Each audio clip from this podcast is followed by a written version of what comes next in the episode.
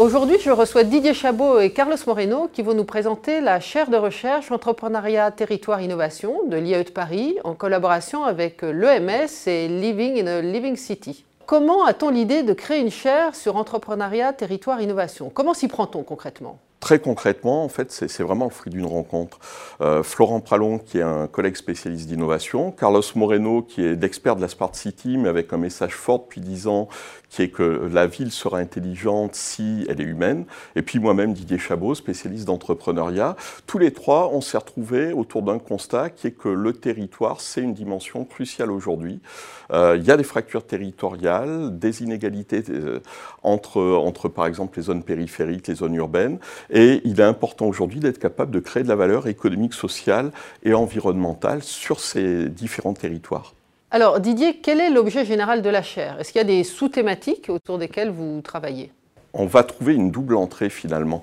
Une première entrée qui est vraiment d'essayer de, comprendre les territoires et pour ça, il y a une vraie réflexion sur la modélisation du territoire en, essayant de, bah, de, comprendre quelles seront les dimensions importantes dans celui-ci, qu'est-ce, quels vont être les effets structurants, les infrastructures, euh, tout ce qui conditionne la qualité de vie, etc. Et donc là, il faut vraiment modéliser le territoire pour savoir ce qui s'y passe et comment on pourra le faire évoluer. Et puis à partir de là, une seconde thématique qui est vraiment d'être en mesure au-delà de ces diagnostics, de bâtir des actions, de construire des dynamiques qui permettront de, bah, les développer. Et donc là, on va rentrer sur des analyses en termes de business model, en termes de création de coopération locale pour justement faire évoluer ceci. Alors comment fonctionne cette chaire, notamment entre les chercheurs et les partenaires avec qui vous travaillez? Ben, la, chaire ETI, en fait, c'est vraiment la, création d'un écosystème, d'un lieu d'échange dans lequel différentes parties prenantes vont, vont, se retrouver, les collectivités territoriales, les entreprises, les chercheurs et bien évidemment les citoyens, de manière à, pouvoir euh, avoir des constats, des analyses qui soient en profondeur et qui croisent les différents points de vue pour pouvoir agir.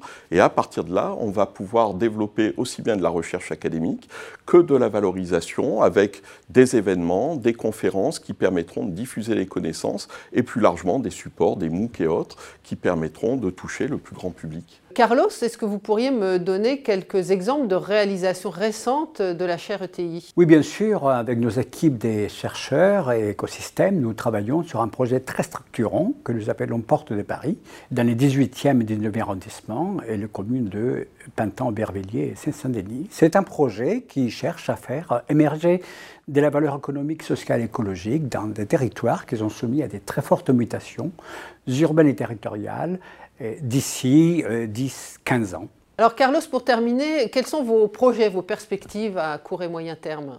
Nous sommes sur une thématique qui est les mutations urbaines et territoriales à l'aune euh, de la menace climatique, d'une crise économique et d'une grande explosion sociale que nous vivons dans les territoires. Donc nos projets, tels comme celui de la Porte de Paris, cherchent à développer ces actions de manière décentralisée avec des autres territoires en France partenaires, mais également au niveau international, puisque nous sommes dans un monde globalisé, nous voulons penser fractal et agir viral.